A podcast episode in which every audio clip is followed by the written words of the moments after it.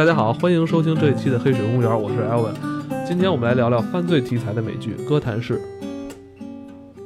呃，犯罪题材的美剧可以说是经久不衰啊。从我们大家都熟知的 CSI、黑道家族到绝命毒师，那《哥谭市》又有其他的这个犯罪题材美剧有什么不同呢？其实不用我说，大家应该都清楚，《哥谭市》蝙蝠侠系列的衍生剧集。呃，它是华纳联合 DC 漫画制作的犯罪题材的电视剧。呃，《哥谭市》第一季在全美收视人数一度超过八百万，收视率一度是飙到三点二。而剧情呢，它是倒转了布鲁斯韦恩十二岁的时候，呃，以他后来这个好搭档啊，这个詹姆斯·戈登探长作为主角。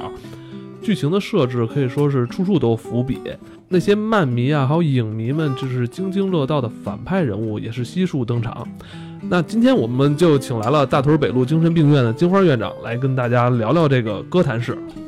大家好啊，我是金院长。入坑深的一个人，就是是看看过几年，然后然后那个就是问今天就是请你来，就是说想听你聊聊，就是这这部剧，就是因为之前你一直在跟我安利嘛，就是因为当一开始一开始我是拒绝的，因为因为你你跟我说那剧之后，我说我说那有那个有那个那个蝙蝠侠小时候怎么练武功嘛，是吧？不是从小就开始从从小就打坏人，是不是？没有这些，从小那个富二代欺行霸市那个，我想看这个，你知道吗？我我我一开始是抱着这个态度，就是去看，但是你说没有，我一开始是挺拒绝的，因为我再一看海报，我说这谁呀？这是 大方脸，我这这是典型的美美国人最喜欢的警察形象吗？这个我说这 我说这戈戈登是吧？戈登太原。其实这这这比那个以前电影里边上就是精神多了。是吧？是吧？是吧？这更老，精神多了。但是，我我说那那行吧，我就看看吧。反正，哎，一看还真是不一样。就是，嗯，这部剧里其实有很多，就是，呃，以前那漫画里边，还有包括以前老老的那个 DC 的电影里边出现的一些反派，而且是讲述他们这个反派就是。就时间线是很长以前，就是他恨不得就是以前这这个之前这很多角色，包括谜语人吧，他以前那还是好人呢，这我都完全我不知道他有这个这个这个是他是前面他前身他的上上一世那个坏人之前都没都不是上来就那么坏。啊，对对对，包括以前我是看漫画知道那个企鹅，他那会儿其实，在漫画里这形象就是一个特特胖，完了一个戴一礼帽，完了那种留着那个八字胡，就一特坏那种大地主坏地主形象，但是。那你你看完这个这部剧之后，哪个就是反派角色，呃，给你留下就是特别深的印象呢？至少在第一季看完了，就是企鹅人这个人物形象确实是比较深入人心，挺大差别。跟你刚才说的似的，我们认知他可能是一个矮胖子什么的，对吧？但是现在出来还是一个 还是一个瘦的，就是确实会看到，就是他成就是我们知道，就是常规我们知道他的时候，他已经是一个黑社会老大了。这回看到的他是一个从一个。黑社会的底层怎么去成长的这么一个过程，嗯，其实是这样，这个可能普及一个事情，就实际上我们一般，呃，国内说对这些超级英雄的理解，基本都是源自于电影，对吧？可能对吧？可能这两年漫威的会比较多，然后这个 DC 的会比较少。那可能我们对于蝙蝠侠这种人物形象的理解，这得是上世纪八十年代、九十年代会这个经常看到的那些电影，或者说一些动画片。其实这些东西跟现在的漫画是已经不太一样的了。其实，在漫画当中，这些人物本身他的性格就是更为丰满的。这个这部美剧呢，是确实在这些。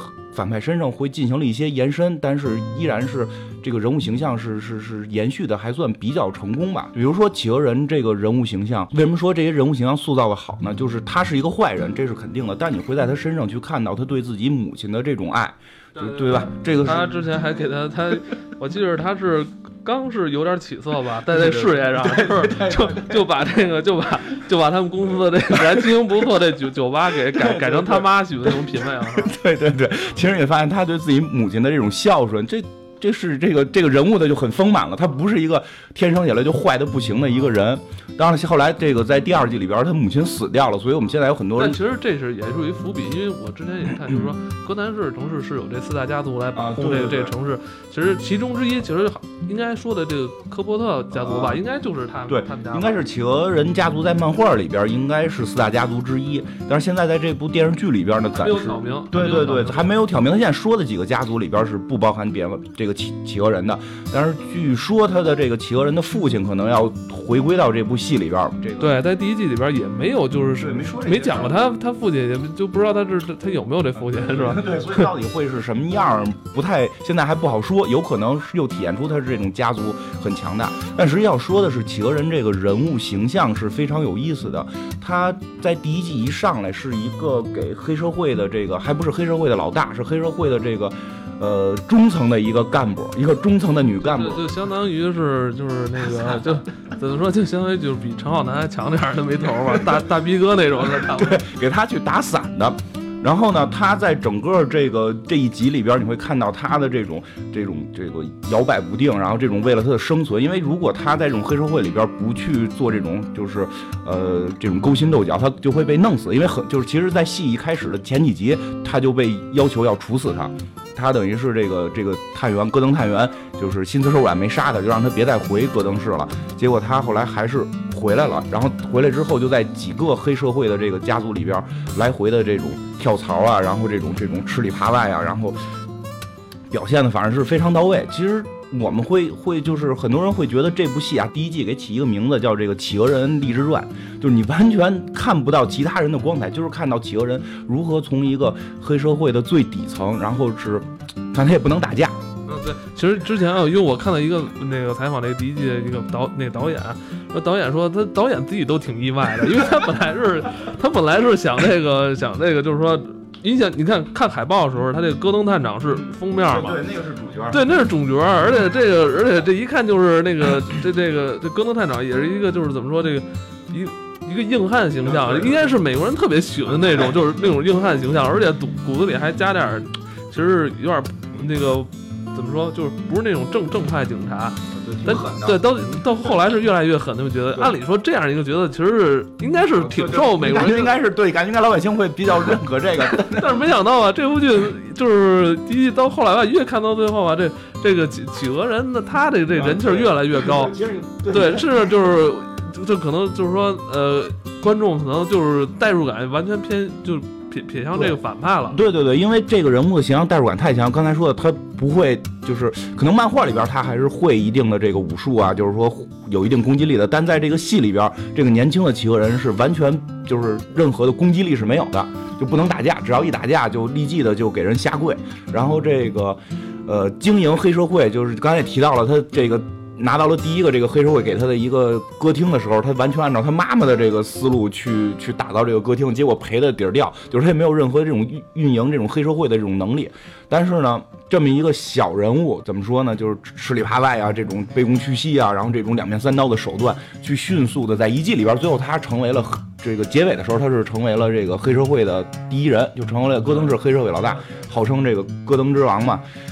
其实你会发现，我们生活中有工作当中很多这样的人存在，对吧？我们公司里边，其实我亲眼所见过，就公司里边有些人，他是怎么从一个专员，然后在几个老大之间来回的去卑躬屈膝呀，去挑拨呀，然后踩压下边的人，去就很很会玩弄这种权术的。对对对，非常会玩弄权术，然后也没有任何业绩能力，然后这个就是自诩为自己是管理的这个就是战略型管理创意人才，最后也登上这个企业的这个顶峰。但但你是怎么就是说，但呃但问题就出现在这儿了。那为什么现在就是很多观众就喜欢这样的人？其实这种人如果出边出现在身边的时候，咱们会非常厌恶这种人，是吧？但为什么现在屏荧幕上有了这么一样角色，这种人正是你最讨厌的？这是怎么？这是一种我觉得这种矛盾吧？其实也不算矛盾。其实说实话，就是说大家对于企鹅人这个人物形象塑造是很认可的，但是说有多少人能够做到企鹅人这种状态，可能并不一定。所以大家实际上是对被他的这个演技啊，被这个剧情是征服的。但是你要说有多少个人觉得企鹅人特别好，是一个好人，这个倒还没有。但其实也其实有很多这个影迷啊，就一嗯看之后就一直在给他洗白，说他孝顺，我说那他是不这都逼不得已 的。他那个他他为什么那个让戈登 戈登赶他走完他回来为什么？因为他是他怕戈登有出事儿，他他那个他得报答。其实他这人就是你看嗯这样就是其实中国人这优良传统他都有，本本身孝顺是吧？百善孝为先，再加上这人重重情义啊，你想想那戈，登当时是其实这就是这个人物，对啊忠义这这个。就是这个人物丰满中和 中倒是没有，他这人就是反 骨大，他一点儿不忠啊他除了不忠以外，但是但是就跟现在似的，就跟现在就说很多人上班似的，他就谁说在一公司待待一辈子是吧？三天两头跳槽。对，其实就是说他比较符合现在的这种就是这种竞争啊，这种社会的这种压力。因为实话实说，其实包括我在工作当中，你肯定也多少不会说完全的多么这种。善良，如果你再善良，你也别不是不是你不是你，你你是那就大屯北路精神病院的，你这工作中有也有困惑吗？有 有有，你应该医院之长，对，有困惑有困惑，也也有也有管理上的也得对面面对对于这种卫生局查我们，就就是你总会遇到这些问题，遇到这些问题的时候，反而企鹅人这种形象会让你觉得。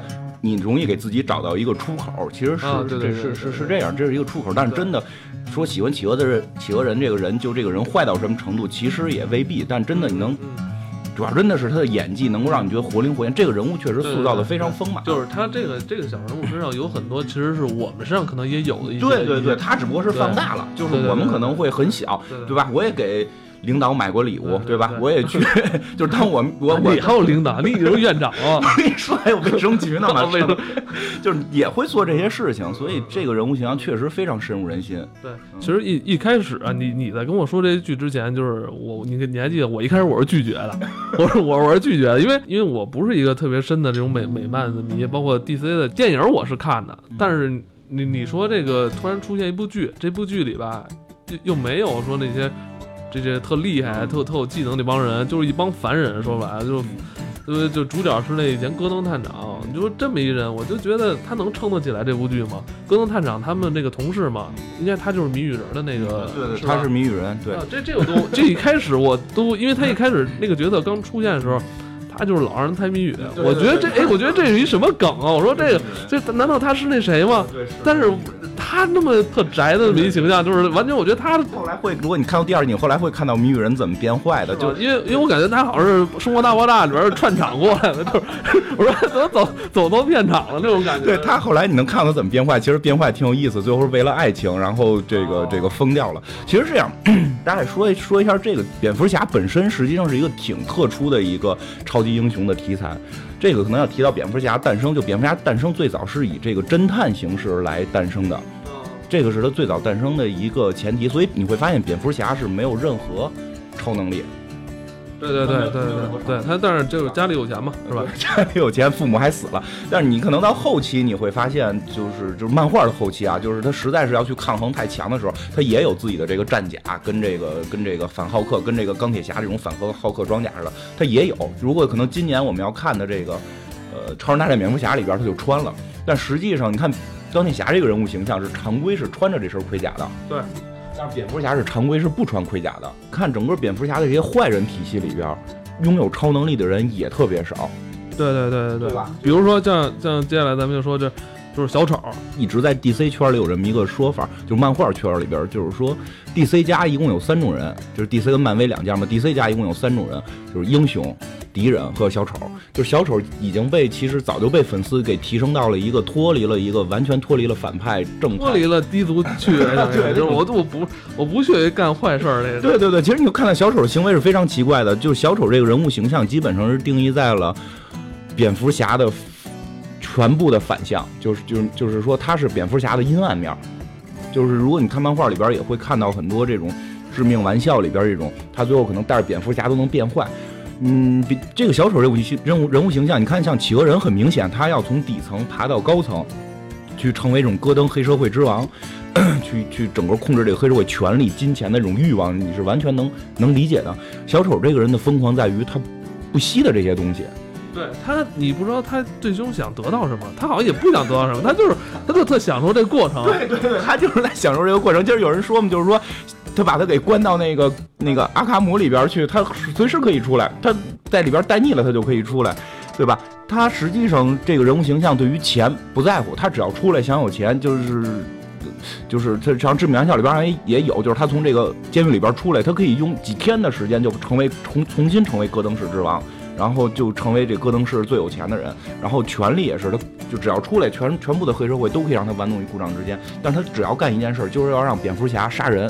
小丑也的确是在，其实第一季就对对出现了，出现了一集，其实出现的还挺隐晦的。对对对对对对 对，其实就要说这个，其实这剧剧透啊，这就尽量不要剧透啊，咱们剧透。这已经讲过了，你没看？是这样，其实这部戏挺有意思，就是像刚才你说的似的，只要拍蝙蝠侠，你逃不开小丑。包括实际上像这个现在 DC 非常火的这种漫画，这种。叫什么？不义联盟，它起因也是因为小丑，这个 DC 逃不开的一个最好的一个一个点。但是呢，所以在就是你演戈登是说不演小丑不合适。但是最最开始的时候，这部戏没上映的时候啊，官方放出了很多消息，就是其中有一个消息就是说这部戏是没有小丑的。这个对，最开始说的是这部戏，一开始就是没想设计它，咱们不知道是烟雾弹还是什么原因吧。因为说法是什么呢？说小丑的这个人的人物的背景在漫画里就没有去写明白过到底是什么样，他也成为这个人物非常有神秘的一个特点。所以如果你拍一部戏，在前传里把小丑从小到大怎么演的，怕怕这堆粉丝们会不接受。但是呢，在第一季里边确实有一集出现了，是一个马戏团的一个，对对，就小马戏团一个小孩儿，他妈应该也是没注意过，就是那个马戏团里边还就是有那个有两个空中飞人儿，对对对，是啊，后来还俩人和好了嘛，是吧？那俩空中飞人实际上是那个谁的爸爸跟妈妈是那个呃罗宾的。是吗？对 对，他有名字能哇，那那要这么说，小丑跟蝙蝠侠还是一家子，这感觉我操！但是后来有意思在什么呀？就是开始说没有小丑，后来又说呢，可能有小丑，但是每集都会有一个讲笑话的人，然后让你不知道谁是小丑，就去形成这么一个卖点。嗯，但后来确实出现了一个红发的，而且在最后他这个狰狞的笑容让所有粉丝都觉得 OK，他是小丑了，而且大家就已经疯狂了。对对对，对吧？但到第二季的时候，这个小丑这个人物形象。其实塑造的也挺厉，挺挺不错的。他从这个精神病院里边就是被解救出来，然后组织了一个疯人帮，然后呢就是带着这个戈登探员的这个前女友，然后带着一堆比较疯狂的人组织了一个疯人帮，然后去把这个呃在戈登市里边做一些非常恐怖的这种恐怖活动。这他这种行为就已经表现出来了，他不是为了钱，也不是为了任何权利，就是为了制造恐怖。这个也其实就是你看到那集的时候也挺有意思，这让这个企鹅人就完全崩溃了，就是他不按常理出牌，就咱咱们应该是谈钱，他钻个干干坏事是为挣钱嘛，他为什么干坏事就就 这么疯狂，就是挺有意思。但在第三、第二季好像第三集的时候，第第几集的时候他死了，就这个小丑这个人物死掉了，然后所以现在就是说这部戏里边，现在你们认为是小丑的这个人其实不是小丑，这个是这个这有点深了，这这感觉就是呃。就感觉有点把把，就是说小丑已经不是小丑了，小丑是一种符号了，已经是。他形成一符号。这个人死掉之后呢，他在临死之前就学学习这个学习高谭市警局，然后那个录了一段视频，然后这个媒体也会去报道。然后他在这个视频里边就是这种疯狂的笑。当他死之后呢，感染了整个高谭市的这些人群，这些坏人，就是他最后有有点像这种病毒似的这种，有点像病毒，因为确实像一些。如果你玩过这个蝙蝠侠游戏里边，你就会发现，就是小丑的这个血是具有病毒性的，就是它是能传染人的，就会让人去疯狂。这是是这样，就是他有这么一个大概的设定，所以他现在是这个人物，咱们也不好说啊，没准他过几集又复活了，这个也说不好。但是现在来讲，说他应该不是小丑，但是粉丝其实也有一些不太认可，因为他们认为。小就是粉丝会管这个小丑叫丑爷，丑爷的这个人物形象怎么能是跟其他人学的呢？他应该是绝对的原创。但是现在这个戏里边感觉他是受了前一任小丑的这个影响。但实际上从另一个角度去想，就是说小丑已经他会形成一个符号，就像你说的，他是一个符号，是一种疯狂的代表。嗯，你看咱咱有点扯远了，呃，是刚才说这么半天都是又说帝企鹅，又说那个小丑，对，是有这个正义警察的，他们的主角，咱半天就没有提到那主角。对，其实这主角说实话，在第一集里边，第一季里边确实有点弱了，就是表现确实有点弱。但是如果你看到第二季，会发现这个主角也发生了巨大的变化。我感觉是有点黑化了吧？对他开始去，你也不能说他黑化，黑化的话可能是骨子里变坏。他是最后也动手杀人了，然后杀的呢虽然是坏人，但是确实是不合法的。这个，呃，我其实也惊诧的，因为我开始会觉得这个戈登探员这个形象应该是绝对的正义，就不会说去触犯任何底线。但是他第二季里边也触犯底线了。其实第二季里边慢慢的，我对企鹅人的这种就是心里边的这种。呃，倾向开始变得到戈登探员身上了，因为你会感觉到他是，对，就是他想正义，但是在这个非常这个全是雾霾的这个。对对，全是雾霾的这个歌歌坛市里边是非常之难，非常非常之难。他他用一季的时间表现他如何想坚持正义。对，企鹅这个我也说不上吧。但是这个戈登探员你能看到他在第一季里边是想维护这个正义，但是到第二季的时候就就濒临的这种崩溃，就是他的正义感已经开始动摇了。就这个是这部戏非常有有深度，就是让人越往后看，我觉得越能够吸引人的地方，就是到底我们该用什么手段去维护自己心中的这个信念。在第二季里边，戈登探员就表现的非常、非常、非常的这个感人了吧？我觉得都可以说。包括那个就是，其实第一季里边那个双面人那个检检察官，其实他也出现了，但是好像就是泛泛的，好像出现出现那么一两集，但没有什么特别浓重的这个去去写他。嗯，对，因为这个人物形象。怎么也应该是到了蝙蝠侠出现之后，他才会就是有一半的脸被烧伤。对他现在，他现在还是个小律师嘛。对他能去黑化，但是戈登探员其实没有黑化，他只是真的就是执行正义的手段开始变得残忍了。这个其实真的能看到这种一个人在这种生活里想去坚持自己的信念的这种，就坚持梦想的人，还是还是真的会挺感动人的。还有一部分就是也能看到这个蝙蝠侠的成长。其实第一季里边蝙蝠侠就完全完全的。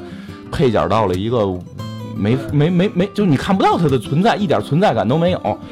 可能我觉得也是因为他太小了，因为十二岁小孩儿，对，就是你那不不太好去刻画什么。对对对。但到了第二季里边，就有意思的事情就出现了，也开始练武功了。对，武功还没练呢，武功还没练呢。但是这个就是这种这这种性格层面的这种英雄的这种。东西已经表现出来了，他的这种其实你能感觉到蝙蝠侠其实挺狠的，就是他的这个也不叫狠，就是这种坚毅的这种性格，这种把自己的内心的这种感情完全去屏蔽的这种状态，为了实现他的正义，为了实现他的梦想，其实，在第二季里边已经出乱出露端倪了，而且他跟那个猫女那个这个这个两个人青涩的爱情，其实还挺有意思的，因为对到后来。嗯，就是也演到了，就是这个他们俩之间有第三者插足啊。但是第这个第三者实际上是一个坏的小女孩，就是。其实我觉得这也是这部剧，其实呃，你一边看就是一边会老牵扯你的很多东西，就是之前的这些角色你可能都认识他们，你都但但是你没有看过他们小时候的一些事儿，就是前传的这个这这个这是挺有意思，就是你老是在想，哎，一边看着他们剧里边现在这个状态。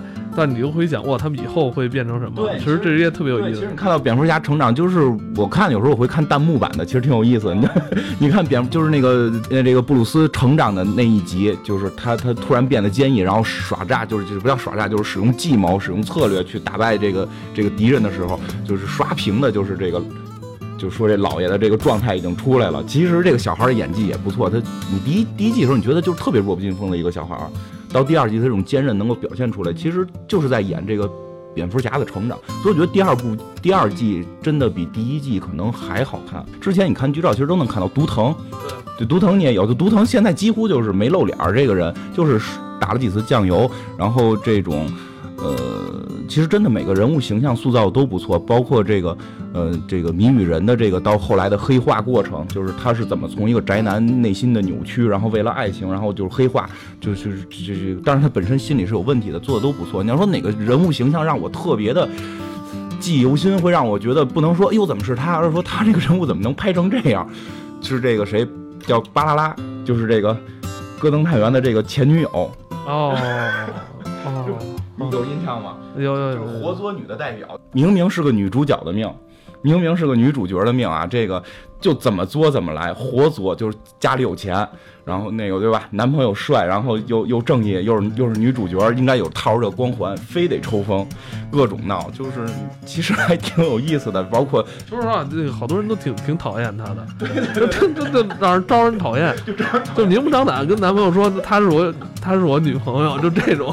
对，包括第一季先同性恋，对吧？对，都傻了，而且说的我操，怎么就这么就说出来了？就是先同性恋，然后在她男朋友需要。的时候离开他，然后然后突然有一天想回来，发现男朋友有女朋友了，发现男朋友有新女朋友了，然后就开始吃醋玩命的折腾，对吧？到后来折腾到了这个，对第一季里边演到了，就开始出去搞一夜情，然后找了一个变态杀手，对吧？然后最后变态杀手彻底的把他给也弄疯了，这种就就就是然后他就回来要继续报复他他这个前男友。其实你要看，戈登太原可能是不是一个多么称职的男朋友，但是也没有说多坏，对吧？就是作为男朋友来讲，就说这女的就有点太作了。其实也可能感觉现实中可能有一些影子的感觉吧。尤其到了第二集，他跟着小丑加入了疯人帮，然后这个。啊，后来又更混了，双就其实那个，其实咱咱们刚才聊这么多啊，其实咱们落了一个人，就是于妈，而且好像在第一季，他应该也是留了一伏笔，他应该好像好像是没死吧？这现在是说从这个。从这个制片角度来讲，这个人应该是不会再演了。他是这个谁史密斯的媳妇儿嘛？对对对对对，还是比较大。他应该据说他声称是不再演了。然后呢，对，到第二季里会有这么一个，他们会发现很多人死掉之后呢，是送到了维恩集团旗下的一个非常神秘的实验室。哦，对，这个是有这么一个。对对，而且第一季，而且第一季好像就是维恩集团内部也是有问题的，内部有很多问题。对，第二季已经明显的有这么一个实验室，比如说谁死就送到那儿，有一个镜头就是有于妈的一个背景背影。就是于妈现在肯定是死掉了，而且是送到了这个实验室。她是不是说会被改造成某种这个生化人再出现？咱们也不好说。可能改造成生化人，我就可以换换换换。那就走漫威的路子了。这个这不是 DC 风格，这个差不多 DC 也会这么干。于妈这个人物形象其实可以说一下，这个人物形象得到了非常多人的认可。其实我。我我我我感觉啊，原因其实啊，我感觉啊，其实是两条线，一一条社会线，知道吧？讲的是社会生活那个工作与学习，你知道，就是那个教你怎么在职场打拼，是这么一条路子，你知道？这这是企鹅跟鱼妈他们是走这个职这职场生活的，那也是因为职场生活的问题让大家特别喜欢。你职场根本就是你你心目中的老大，这是你绝对心目中老大。就如果我是一个，就是说去去去去找一个。大哥，领导，我一定希望是于妈这样的人。你看他对下属就非常之，真的是是带有这种带有这种爱的，对吧？就是真的是有爱的。他非常又霸气又撑得起来，要打能打，要运营能运营，真狠得起来也，对吧？就包括他在那个王老师那块直接就是，你不是就是你不是想要我眼睛吗？那我就自己毁掉自己眼睛。就这种作风，雷厉风行作风，跟小丑这样的领导你。不是不是小丑，就跟这个企鹅人这种领导就截然不同。最后你看到企鹅人去统治他的这个黑社会帝国，就是一盘散沙。谁也不希望自己是在企鹅人的下属，对吧？但是大家其实都希望在于妈下边。就我也是感觉，我是非常希望有于妈罩，而且他有上进心，对，干掉自己的老大再上去。你也觉得你的你的仕途是能够更更光明。所以于妈这个人物形象。之所以被大家非常的认可，是因为我们可能在现实生活中已经很少能遇到这样的领导，嗯，对，对吧？其实，所以说后来为什么那个我我我也给好多别人安利这句呢？就是我操，我说这个这你看这其实对工作也是有帮助，这个 对，向往吧，向往是于妈这样领导，而且于妈确实在里边没做什么太坏的事儿。他不像那个，对对对，他没做什么太坏的。对他还是一个讲规矩、按规矩出牌这么一人。就是即使到后来可能牺牲一些性命的时候，他有时候也是为了保护一部分利益。呃，跟那个企鹅比起来，企鹅那个就是两面三刀，后边有杀人什么的，就是还是不太一样。其实我们在看歌坛的时候，其实就能联想到就是另外一部剧，就是漫威的衍生剧《神盾局》。是吧？这个，因为我知道你也是一个漫迷。对对对，实际上对漫迷漫漫威，其实我可能说最早这个进坑吧，进进这个漫画坑是因为漫威进的，但是后来也对 DC 去去看了很多。对，你你怎么去评价？因为这两部剧你都看，你怎么评价这两部衍生剧？哥谭市这个片子，它真的本身这个戏，就本身这部电视剧就是就是一个。可以说是经典，是非常有深度，非常就这个演技什么的都非常到位的一部，能够让你就是你不看漫画啊，或者说你都可以看下去的这么一个好的一个作品。但是《神盾局》呢，实际上是一个娱乐的营销行为。它这部戏我也很爱看啊，而且到了现在演到第三季了，第三季有些情节做的也非常不错。